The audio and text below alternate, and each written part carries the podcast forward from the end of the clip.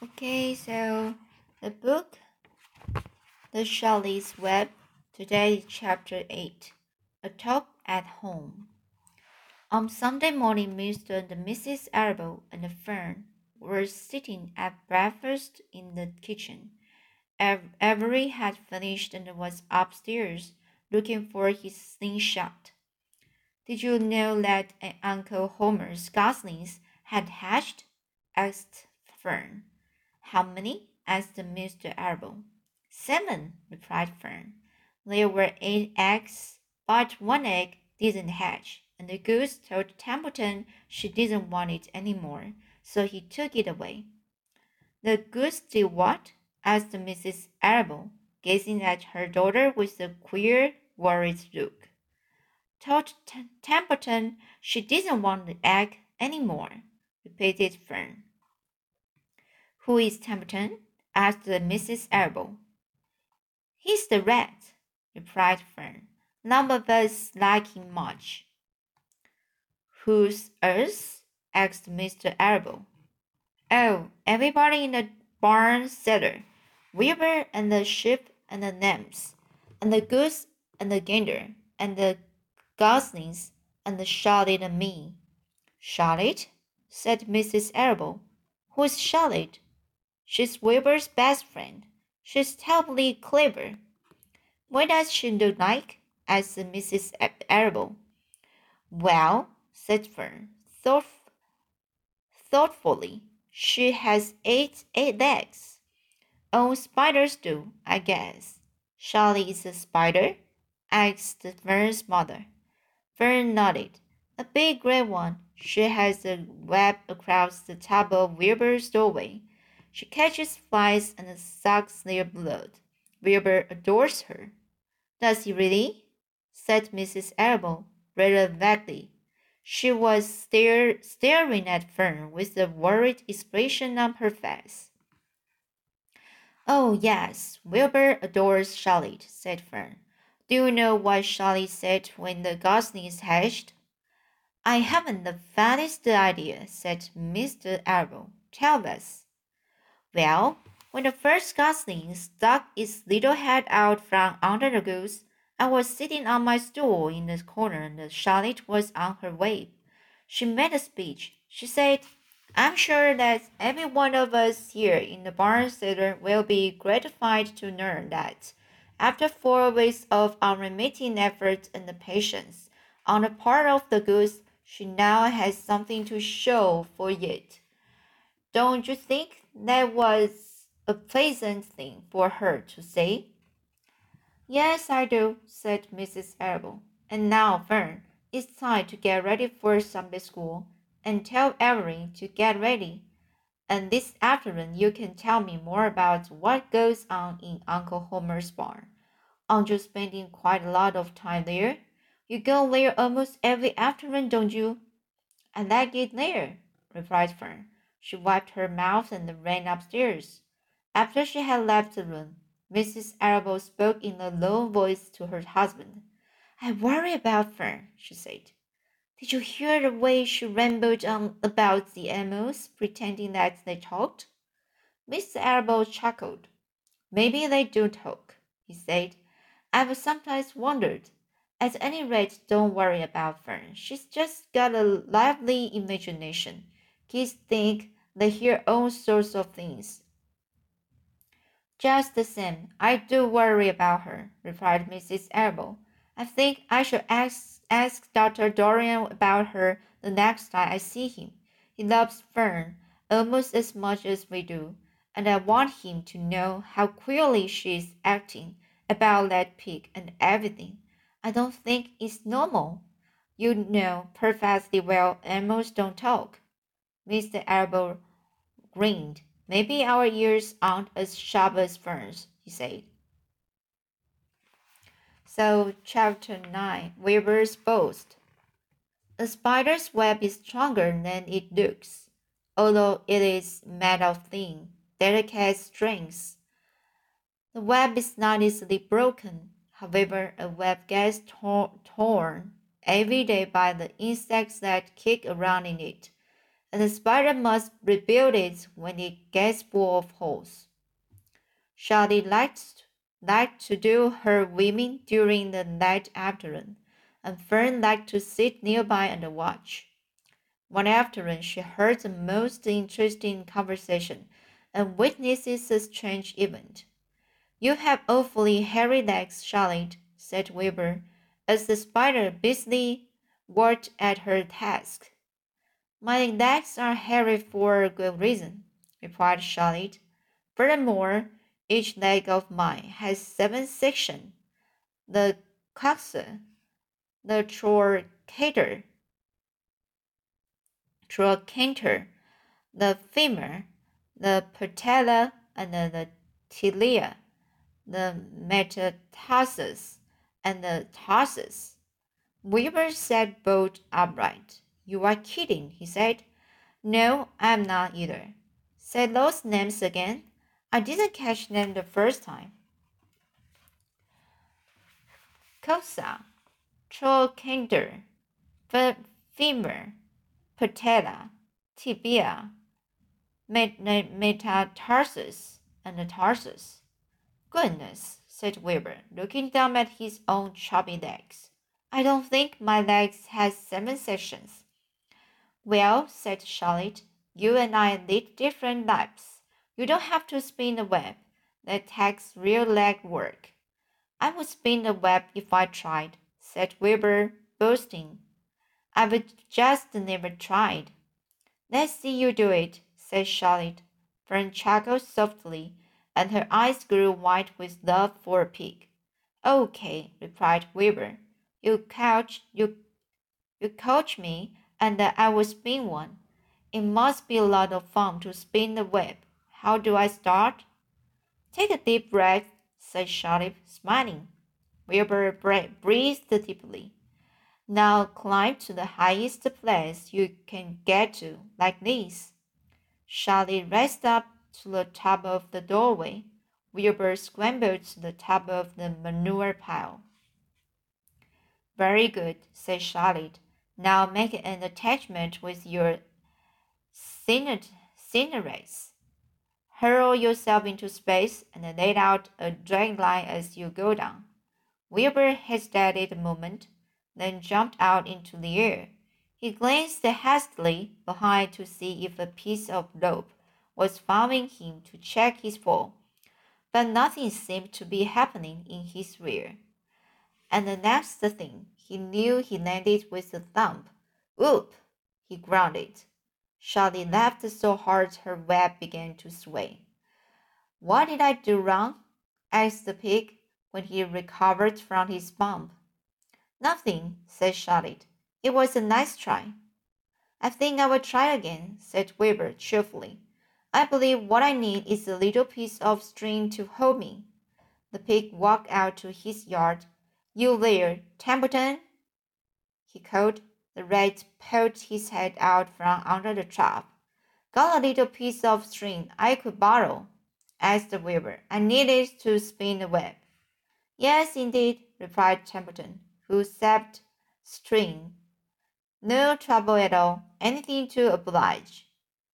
He crept down into his hole, pushed the goose egg out of the way, and returned with an old piece of dirty white string. Wilbur examined it. That's just the thing, he said. Tie one end to my tail, would you, Templeton? Wilbur crouched low, with his thin, curly tail toward the rat. Templeton seized the string passed it around the, to the end of the pig's tail and tied to half hitches. Charlotte watched in delight. Like Fern, she was truly fond of Wilbur, whose smelly pen and stale food attached to the flies that she needed, and she was proud to see that he was not a quitter and was willing to try again to spin the web. While the rat and the spider and the little girl watched, Wilbur climbed again to the top of the manure pile, full of energy and hope. Everybody watch, he cried, and summoning all his strength, he threw himself into the air head first the string trailed behind him. But as he had neglected to fasten the other end of to anything, it didn't really do any good, and Wilbur landed with thud, crushed and hurt. Tears came to his eyes. Templeton grinned. Charlotte just said quietly, after the bitch spoke, You can't spin the web, Wilbur, and I advise you to put the idea out of your mind. You lack two things needed for spinning a web. What are they? asked Wilbur sadly. You lack a set of spinnerets. You lack know-how. But cheer up, you don't need a web. Zuckerman surprised you with three big meals a day. Why should you worry about trapping food? Wilbur sighed. You are ever so much cleverer, cleverer, and brighter than I am, Charlotte. I guess I was try just trying to show off. Serves me right. Templeton, Templeton untied his string and took it back to his home. Charlotte returned to her weaving. You needn't feel too badly, Wilbur, she said. Not many creatures can spin webs. Even men aren't as good as it as spiders, although they think they are pretty good and they will try anything. Did you ever hear of Quimber Queensborough? Queensborough, Queensborough, Queensborough Bridge? Wilbur shook his head. Is it a web? Sort of, replied Charlotte. But do you know how long it took men to build it? Eight whole years. My goodness, I would have starved to death waiting that long. I can make a web in a single evening. What do people catch in the Queensborough Beach? Bugs? asked Wilbur. No, said Charlotte. They don't catch anything. They just keep trotting back and forth across the bridge, thinking there is something better on the other side. If they'd hang head down at the top of the thing and wait quietly, maybe something good would come along. But no, with it's rush, rush, rush. Every minute. I'm glad I'm sedentary spider. What does sedentary mean? asked the Wilbur. Means I sit still a good part of the time and don't go wandering all over creation. I know a good thing when I see it, and my web is a good thing. I stay put and wait for what comes gives me a chance to think. Well, I'm sort of sedentary myself, I guess, said the pig. I have to hang around here whether I want to or not. You know where I'd really like to do this evening? Where? In the forest looking for beech nuts and the truffles and the delectable roots, pushing leaves aside with my wonderful strong nose, searching and sniffing along the ground Smelling, smelling, smelling. You smell just the way you are, remarked a lamb, who had just walked in. I can smell you from here. You are the smelliest creature in the place. Wilbur hung his head. His eyes grew wet with tears. Charlotte noticed his embarrassment, and she spoke sharply to the lamb. Leave Wilbur alone, she said. He has a perfect right to smell considering his surroundings. You are no bundle of sweet peas yourself. Furthermore, you are interrupting a very pleasant conversation. What were we talking about, Wilbur, when we were so rudely in interrupt, rudely interrupted? Oh, I don't remember, said Wilbur. It doesn't make any difference. Let's not talk any more for a while, Charlotte. I'm getting sleepy. You go ahead and finish fixing your web, and I will just lie here and watch you. It's a lovely evening. Wilbur stretched out on his side. Twilight settled over Zuckerman's barn, and the feeling of peace. Fern knew it was almost supper time, but she couldn't bear to leave. Swallows passed on silent wings in and out of the doorways, bringing food to their young ones. From across the road, a bird sang, Whippoorwill, whippoorwill. Lurvy sat down under an apple tree and lit his pipe. The animal sniffed, sniffed the familiar smell of strong tobacco. Wilbur heard the trill of the tree tree tot and the occasional slamming of the kitchen door. All these sounds made him feel comfortable and happy, for he loved life and loved to be a part of the world on a summer evening. But as he lay there, he remembered what the old sheep had told him. The, the thought of death came to him, and he began to tremble with fear. Charlotte, he said softly. Yes, Wilbur. I don't want to die.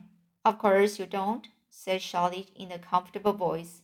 I just love it here in the barn, said Wilbur. I love everything about this place. Of course you do, said Charlotte. We all do. The goose appeared, followed by her seven goslings. They thrust their little necks out and kept up a musical whistling, like a tiny troop, troop of pipers. Wilbur listened to the sound with love in his heart. Charlotte, he said. Yes, said the, sp the spider. Were you serious when you promised you would keep them from killing me? I was never more serious in my life. I'm not going to let you die, Wilbur. How are you going to save me? asked Wilbur, whose curiosity was very strong on this point. Well, said Charlotte vaguely, I don't really know, but I'm working on the plane. That's wonderful, said Wilbur. How is the plane coming, Charlotte? Have you got very far with it? Is it coming along pretty well? Wilbur was trembling again, but Charlotte was cool and collected. Oh, it's coming all right, she said nicely. The plane is still in its early stage stages and hasn't completely shaped up yet, but I'm working on it. When do you work on it? begged Wilbur. When I'm hanging head down at the top of my web. That's when I do my thinking, because then all the blood is in my head. I'll be only too glad to help in any way I can. Oh, I will work it out alone, said Charlotte. I can think better if I think alone. All right, said Wilbur, but don't fail to let me know if there's some anything I can do to help, no matter how slight. Well, replied Charlotte, you must try to build yourself up. I want you to get plenty of sleep and stop worrying. Never hurry and never worry. Chew your food thoroughly and eat every bit of it except you must leave Jerusalem for Templeton. Gain weight and stay well. That's the way you can help. Keep fit and don't lose your nerve. Do you think you understand? Yes, I understand, said Wilbur. Go along to bed then, said Charlotte. Sleep is, uh, is important. Wilbur trotted over to the darkest corner of his pen and drew himself down.